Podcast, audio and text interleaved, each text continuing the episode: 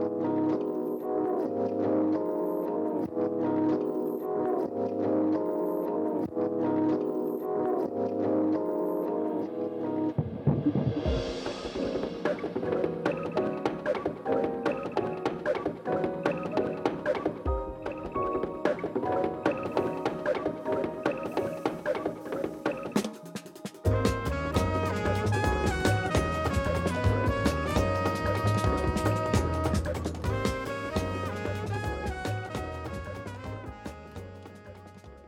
Rockaway.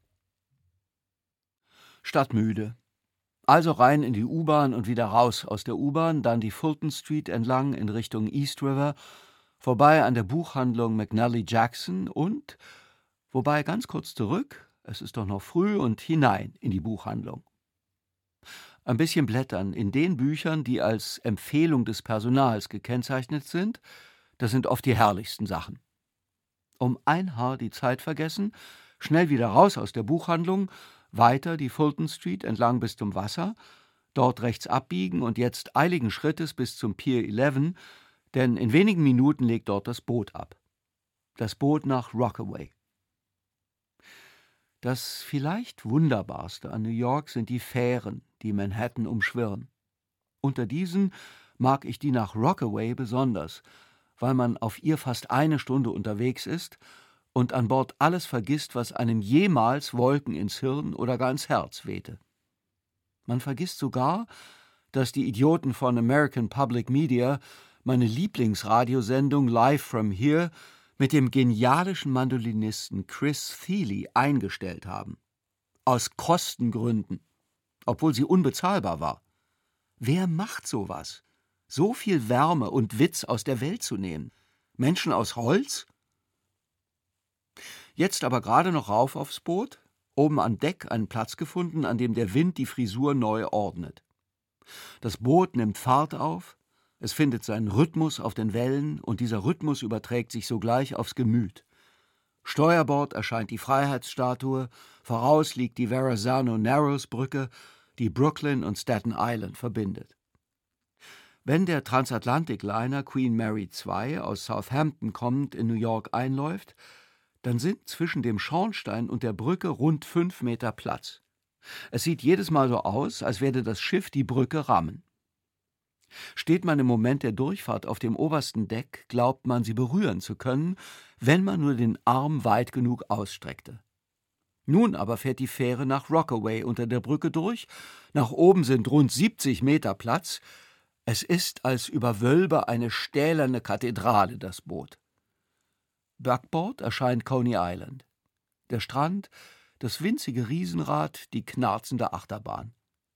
Aber wir nehmen stur Kurs nach Osten, wir ziehen mit 25 Knoten durchs Wasser, die Fähre stampft und rollt. Es ist ein Glück. Und schließlich legen wir nach exakt 54 Minuten in Rockaway an.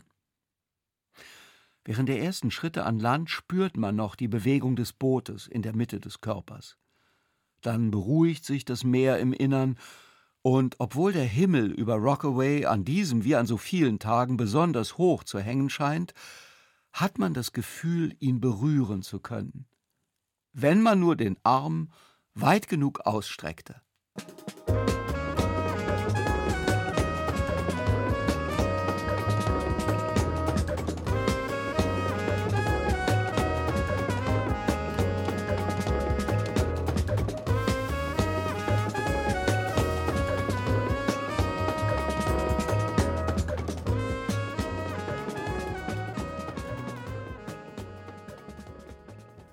Luftfeuchtigkeit. Im Alter von 19 Jahren bestieg ich zum ersten Mal ein Flugzeug. Köln-Bonn, CGN nach Nizza, NCE. Ich rauchte an Bord und ich hatte Angst. Mein zweiter Flug führte von Düsseldorf, DUS, nach Edinburgh, EDI. Ich habe diesen Flughafen immer gemocht. Nicht zuletzt, weil er heißt wie mein Freund Edi Augustin. Edi ist, und ich übertreibe ausnahmsweise kein bisschen, der freundlichste Mensch der Welt. In Edinburgh begann ich ein Studium. Meistenteils nutzloses Zeug, aber es war okay, und ich lernte unter anderem Englisch. allerdings ein schottisches Englisch, das fast niemand verstand. Von dort flog ich nach Belfast, BFS, wo ich mit N zusammenlebte, bis sie mich rausschmiss. Ich flog weiter nach München, MUC, wo ich nichts zu schaffen hatte, aber von einer gewissen süddeutschen Zeitung, SZ, angeheuert wurde. Nachdem die nämliche Zeitung mich später nach London, LHR, schickte, kam ich zur Ruhe, dachte nach, verbrachte viel Zeit in Zügen. Als mich einmal trotz allem der Hafer stach, flog ich nach New York. JFK. Dort nahm ich kurz darauf Wohnstatt in einem ehemaligen Schwesternwohnheim. Im Grunde fliege ich ungern, aber in dieser Woche flog ich von Newark, EWR, nach Tampa, TPA in Florida. Ich habe dort einige interessante Entdeckungen gemacht, von denen die für mich persönlich nicht uninteressanteste war, dass man am Tampa International Airport auch nach der Sicherheitskontrolle noch rauchen kann. Die Raucherzone in TPA befindet sich in einem vergitterten, gästeklo-großen Außenbereich des Terminals.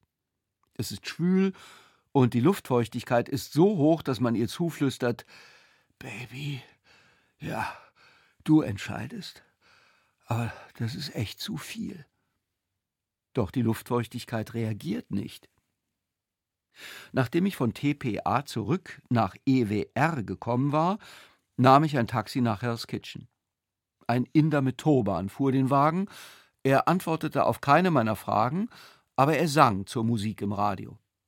Als wir in der 51st Street ankamen, segnete er mich. Ich gab ihm ein Trinkgeld, das mir den Weg nach ganz oben öffnen sollte, gleich in welcher Religion.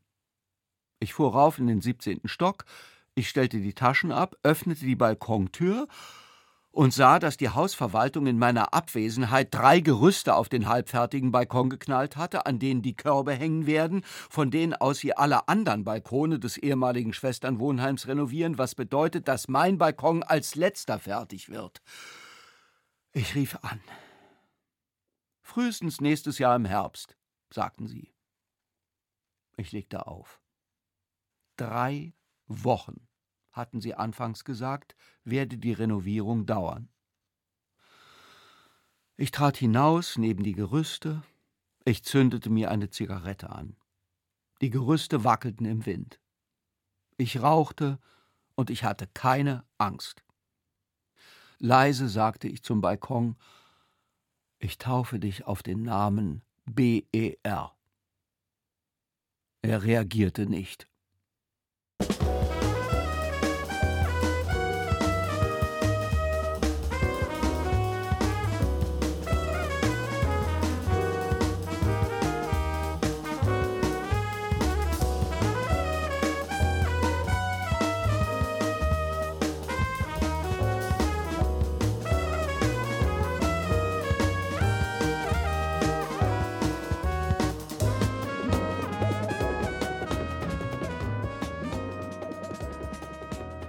Septemberlicht. Wer New York besuchen will, sollte das im September tun. Denn der September ist in New York ein Monat des Zaubers. In diesem Jahr legt er den Auftritt seines Lebens hin. Die Schwüle ist aus der Luft gewichen, alles fühlt sich leicht an, frei, das Licht streicht als schnurrende Katze um die Häuser, ohne dabei seine Schärfe zu verlieren, seine Präzision. Wenn ich in der Stadt irgendetwas zu sagen hätte, würde ich beantragen, nein, fordern, dass das New Yorker Septemberlicht des Jahres 2020 zum Weltkulturerbe erklärt wird. Sollte noch immer nicht klar geworden sein, dass ich dieses Licht für das große Ding halte, es strahlt, es lebt, berührt das Herz, es funkelt, glitzert, pocht und glänzt, wie mein Mittelalterfreund V., der mit einer poetischen Ader gesegnete Fremdenführer sagen würde, es ballert. Ich weiß, dass der Hinweis auf New York-Besuche gerade so sinnvoll in der Welt steht wie ein Pferdewagen auf der Interstate 95, da niemand New York von außer Landes besuchen kann, der nicht amerikanischer Staatsbürger ist oder im Besitz einer Green Card. Aber wir leben ja nicht am Ende der Zeit, wir machen nur kurz Pause. Bald leben wir unsere Leben wieder, wie wir sie vor der C-Sache gelebt haben.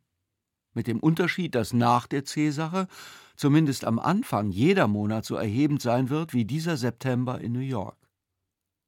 Ich sollte vielleicht erwähnen, dass die Interstate 95 entlang der Ostküste der USA verläuft.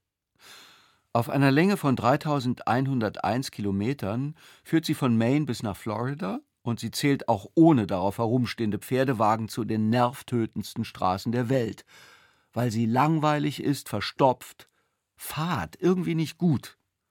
Wer im September 2021 nach New York fliegt und anschließend die Ostküste der USA mit dem Auto erkunden will, meide bitte die Interstate 95. Unter allen Umständen. Da ich weder amerikanischer Staatsbürger bin noch über eine Green Card verfüge, habe ich das Land in diesem Jahr nicht ein einziges Mal verlassen, weil ich nicht wusste, ob ich wieder reinkommen würde. Eine Zeit lang habe ich nicht einmal Hell's Kitchen verlassen, weil ich die C-Sache hatte, aber diese Zeit ist zum Glück vorbei. Viele meiner Freunde hatten sich, als New York das weltweite Zentrum der Pandemie wurde und man es allmählich mit der Angst zu tun bekam, aufs Land verzogen. Und im Rückblick weiß ich, dass mich das härter getroffen hat, als ich zugeben wollte. Während dieser Zeit habe ich ein anderes New York kennengelernt. Das dafür so intensiv wie keine Stadt zuvor. Wenn ich jetzt auf diesen göttlichen September blicke, wenn ich in den Himmel über Hell's Kitchen blinzle, erhellt das Licht mein Gemüt und ich denke, dieser September ist für uns. Er ist für uns, die wir in New York die Stellung gehalten haben.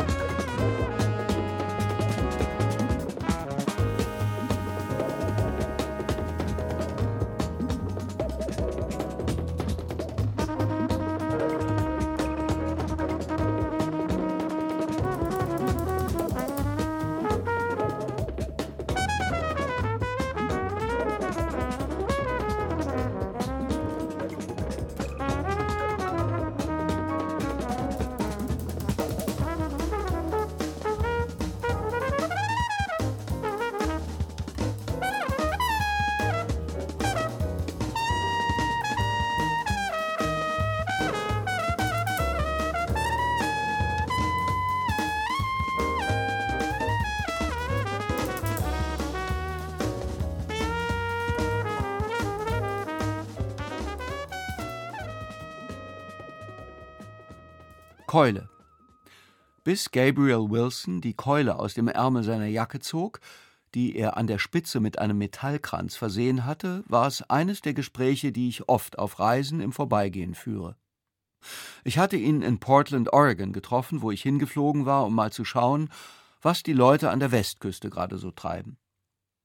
Ich lief zum örtlichen Bundesgericht und sah die Behelfsküche, in der an jedem Abend für die Demonstranten gekocht wird, die hier seit Mai ununterbrochen gegen Rassismus protestieren. Ich schlenderte, wie ich fand, unauffällig daran vorbei. Was willst du?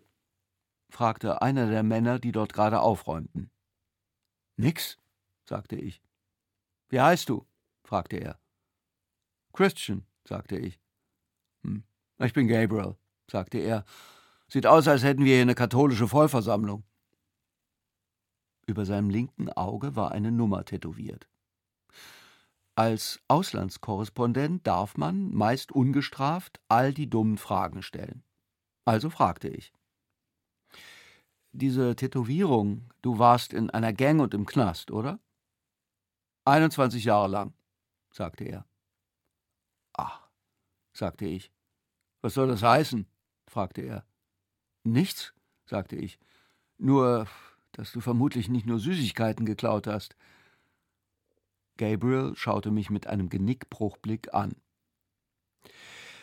Wie alt bist du? fragte ich. Wie alt bist du? fragte er. Ich sagte es ihm. Er nickte. Er trug eine Art Pepita-Hut und einen Rucksack. Ein Pflaster klebte in seinem Gesicht, von der linken Seite der Nase bis hin zum Kinn. Gabriel fragte, ob ich Angst vor ihm hätte. Absolut, sagte ich. Er zog die Keule aus dem Ärmel. Mir war nicht aufgefallen, dass er den linken Arm wegen des Stocks immer hatte gerade halten müssen. Wie alt bist du? fragte ich erneut. Mein Alter spielt keine Rolle, sagte er. Ich schaute auf die Keule. Ich werde dich nicht schlagen, sagte er. Ich weiß, sagte ich. Aber vielleicht doch, sagte er. Ich weiß, sagte ich. Die Tätowierung unter seinem linken Auge bestand aus ein paar Buchstaben. Ich konnte sie nicht identifizieren. Unter seinem rechten Auge trug er das Bild eines Winkels, über den drei Sterne gezeichnet waren. 21 Jahre im Knast? fragte ich. 21 Jahre, sagte er. Kann ich ein Foto von dir machen? fragte ich. Er nahm den Hut und das Stirnband ab, das er unter dem Hut trug, er legte die Keule beiseite, er legte die Hand auf sein Herz. Ich machte das Bild. Du musst keine Angst vor mir haben, sagte er. Ich weiß, sagte ich.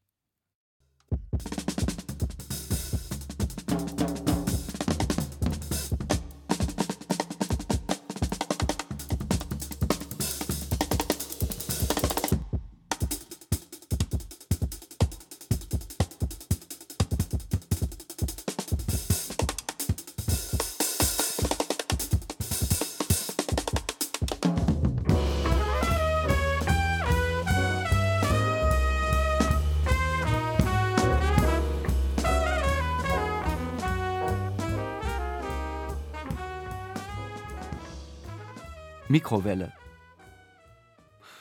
Anfang der Woche bekam ich eine E-Mail von einer Firma namens Diet to Go. Darin hieß es, sie würden mir umgehend einen Scheck über 25 Dollar schicken, falls ich meinen Freunden das Abnehmprogramm empfehle. Den Teufel werde ich tun. Mit Diet to Go verbindet mich eine kurze, intensive Beziehung. Die Sache war die. Ich hatte mir in der frühen Phase der Pandemie, als man in New York das Haus nicht verlassen sollte, eine veritable Plauze angefressen. Um diese wieder loszuwerden, rief ich bei den Leuten von Die to Go an. Easy, sagten sie, kriegen wir hin. Daraufhin schickten sie mir zweimal pro Woche ein Essenspaket, alles vorgekocht, Frühstück, Mittagessen, Abendessen zum Aufwärmen in der Mikrowelle. Nach Eintreffen der ersten Lieferung bemerkte ich, dass ich keine Mikrowelle besaß. Im Westside Home Center an der 52nd Street, Ecke 9th Avenue, kaufte ich eine für 55 Dollar. Drei Wochen lang wärmte ich in dieser Mikrowelle die gelieferten Gerichte auf. Der Trick war, dass man keine Kohlenhydrate essen durfte, sondern nur Proteine und Fett, und bald entwickelte ich einen enormen Hunger auf Reis, Nudeln und Brot. Wenn das Pling der Mikrowelle erklang, bekam ich sofort schlechte Laune. Mikrowellen sind Maschinen der Hölle. Ich verlor drei Kilogramm in der ersten Woche, zwei in der zweiten und immerhin eines in der dritten. Ich passte wieder in den dunkelblauen Anzug, den ich mir in London habe maßschneidern lassen, und ich fühlte mich elend. Dann, es war ein Montag, begann ich morgens, als die Sonne sich über dem East River erhob, eine Tomatensauce mit Pancetta und Chilis einzukochen. Später an diesem Montag, während die Sonne im Hudson versank, setzte ich die Pasta auf den Herd, Bucatini. Ich rührte die Nudeln in die Soße, das gesamte Pfund, und ich aß alles. Anschließend lag ich auf dem Sofa und war glücklich wie lange nicht. Danach aß ich Tag für Tag, was ich wollte. Nach einer herrlichen Woche hatte ich mein altes Gewicht und die Waage lächelte mich zufrieden an. Mitte dieser Woche traf ich meinen grizzly-großen Nachbarn Tracy Westmoreland in der Lobby des ehemaligen Schwesternwohnheims, in dem wir beide wohnen. Du hältst die Fresse, Kleiner, sagte Tracy zur Begrüßung. Ich weiß, was du sagen willst. Er hatte zu Beginn der Pandemie 15 Kilo verloren. Die sind wieder drauf. Ich erzählte ihm von der Diet-to-Go-Sache und sagte, dass wir uns den 25-Dollar-Scheck teilen könnten, falls er sich anmelde. Tracy lachte eine halbe Minute lang aus der Tiefe seines Leibs. Scheiß auf die Diäten, sagte er schließlich. Aber heißt das nicht, dass ich deine Mikrowelle haben kann? Wir fuhren in den 17. Stock, wo ich ihm die Höllenmaschine, ich möchte sagen, feierlich übergab. In seinen Händen wirkte sie so groß wie ein Toaster.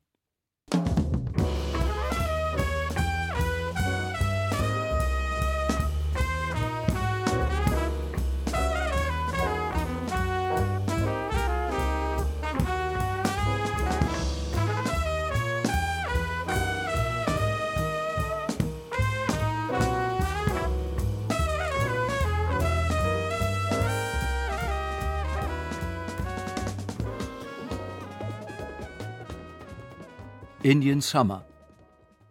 Das Bürotelefon klingelte. Es ist schwarz. Ich ließ es eine Weile klingeln, während ich dem Dröhnen der Presslufthämmer lauschte, mit denen zwei Männer Löcher in meinen Balkon bohrten. Es klang, als wollten sie durch den Balkon und durch alle 17 Stockwerke des Gebäudes bis tief ins Herz der Felsen vordringen, auf denen das Eiland Manhattan gebaut ist. Ich war mir sicher, dass mein Freund V, der Fremdenführer, in der Leitung wartete, denn nach meiner Berechnung musste er gerade aus New Hampshire zurück sein. Dorthin war er mit seiner Freundin R gefahren, wo die beiden sich den Indian Summer hatten ansehen wollen.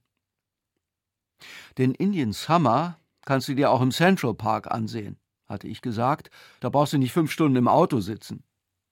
V hatte mich mit der Art von Schulterzucken bedacht, das er sonst für Leute reserviert, die ihr Bier mit Limo schänden. Dann mietete er ein Auto und steuerte es auf die Interstate 95, die von Florida rauf nach Maine führt und die unbestritten furchtbarste Straße Amerikas ist. Ich nahm den Hörer von der Gabel. V hier, sagte V. Bin gerade aus New Hampshire zurück. Ich weiß, sagte ich. Wir schwiegen eine Weile. In der Leitung hörten wir Fetzen von anderen Gesprächen von anderswo im Land. Vielleicht aus Kansas oder aus Idaho, amerikanisches Festnetz. Trage gerade ein Trikot der Los Angeles Dodgers, sagte ich schließlich, um irgendwas zu sagen. Ah, sagte V. Interessant. Ich legte auf. Das Telefon klingelte erneut. Ich hob ab. Wir treffen uns in zwei Stunden am Columbus Circle. Spaziergang durch den Central Park, große Runde, keine Widerrede, sagte V. Zwei Stunden später begannen wir unseren Marsch. Wir ließen die Sheep Meadow rechts liegen und überquerten die Bow Bridge, wo ausnahmsweise keine Hochzeitsgesellschaft posierte, und wir grüßten das Belvedere Castle, an dessen Spitze eine Wetterstation verborgen ist, in der die offizielle Temperatur Manhattans gemessen wird. Die Bäume erstrahlten in allen Farben des Feuers, wir liefen und liefen nordwärts, und wir ruhten erst, als wir das Harlem-Meer erreicht hatten, den See am oberen Ende des Parks. Pause, sagte ich. Wir setzten uns auf eine Bank. V wirkte nachdenklich. Was? fragte ich. V räusperte sich. Also, ich muss sagen, hob er an, was? sagte ich. Den Indian Summer kannst du dir auch im Central Park ansehen. Da brauchst du nicht fünf Stunden im Auto sitzen. Ich bedachte ihn mit der Art von Schulterzucken, das ich für Fremdenführer reserviert habe.